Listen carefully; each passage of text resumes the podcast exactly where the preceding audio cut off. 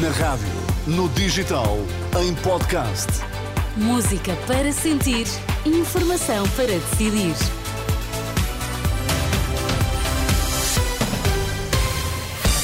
Notícias na Renascença, para já os títulos em destaque. Elementos da PSP e da GNR prosseguem protestos. A esta hora manifestam-se no Porto. O Tribunal Constitucional decidiu que é mesmo crime maltratar animais de companhia. Informação para decidir aqui no T3 com Miguel Coelho. Forças de segurança em protesto no Porto. A esta hora concentram-se junto ao comando metropolitano da PSP, no Largo 1 de dezembro. É o segundo grande protesto no espaço de uma semana. O primeiro aconteceu em Lisboa. É uma iniciativa da plataforma de sindicatos da PSP e associações da GNR. A acompanhar está o jornalista da Renascença, Pedro Mesquita. Boa tarde, Pedro. Uh, pergunto se são muitos, uh, pelo ruído parece que sim, os polícias que se concentram a esta hora. E o ruído não engana Miguel Coelho, são mesmo muitos os polícias, os, também os guardas prisionais, os elementos da GNR aqui concentrados. A, a organização diz que provavelmente será abatido uh, em número de gente a manifestação que se realizou em Lisboa, ou seja, terá mais de 10 mil pessoas. E é bem possível porque eu olho daqui desde, a, desde, desde o Comando Metropolitano até à Ponte Dom Luís, bem lá ao fundo, e é uma massa humana muito grande. Comigo está Paulo Santos, o Presidente da ASP.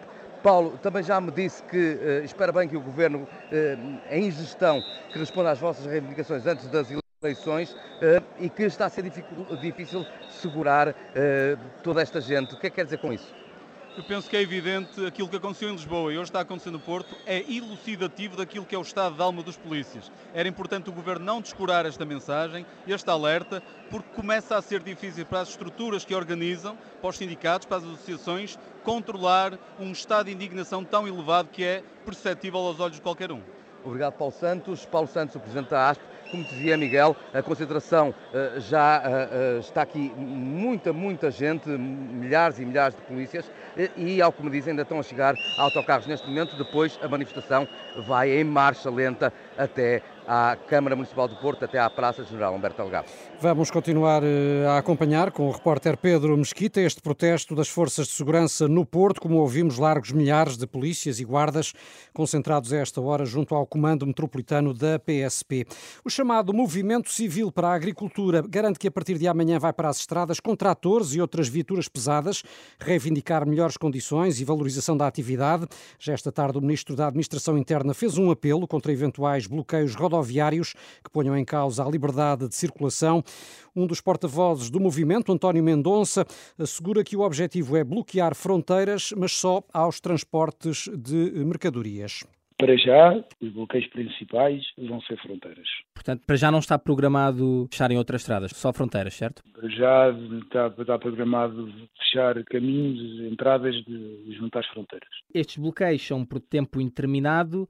Uh, serão só amanhã, amanhã e sexta? Olha, os, os, agricultores têm uma capacidade de sofrimento uh, grande, portanto, nós temos uma data de princípio, não temos uma data de fim. Não vamos, não vamos condicionar em absoluto a sociedade civil e passageiros que não sejam transportadores de mercadorias.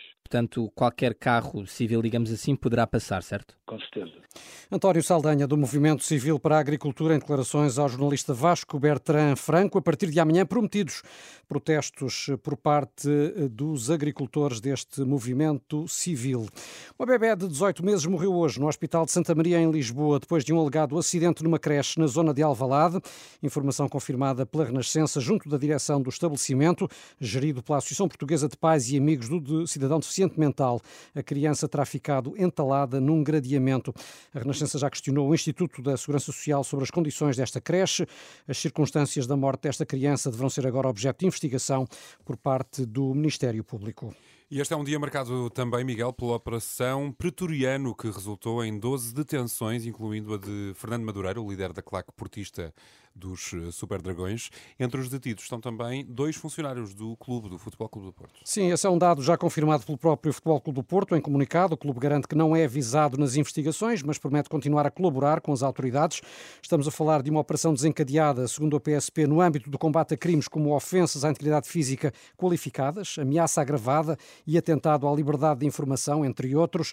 Ouvido pela Renascença, o penalista Carlos Pinto de Abreu explica que as ofensas qualificadas podem ser punidas com penas até oito anos de prisão, mas sublinha também que estamos ainda numa fase inicial do processo. São um conjunto de crimes eh, que podem estar indiciados ou que foram alvo de denúncias individuais ou que eh, podem estar até eh, devidamente evidenciados em gravações vídeo ou em gravações áudio e que, obviamente, nesta matéria ainda indiciária, podem gerar, não para já uma acusação, mas uma indiciação, um interrogatório judicial de arguido e uh, depois a fixação ou não, segundo os perigos que possam existir, de medidas de coação. Estão em causa, pelo que vejo no comunicado da PSP, estão em causa crimes de ofensas à integridade física qualificadas, coação agravada, ameaça agravada, instigação pública à prática de crime,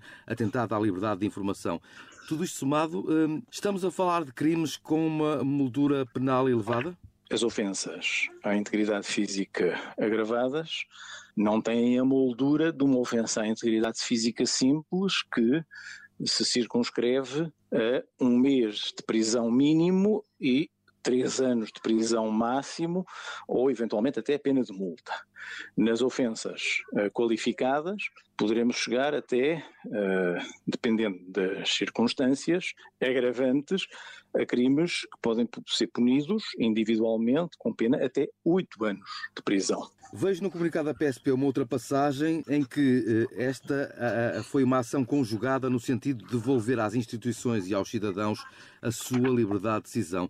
É de alguma forma um ato preventivo também? Eh, não. Uh, uma vez que vamos ter eleições no futebol perante, Porto em breve? Estamos perante eh, uma situação que investiga eventuais crimes cometidos no passado.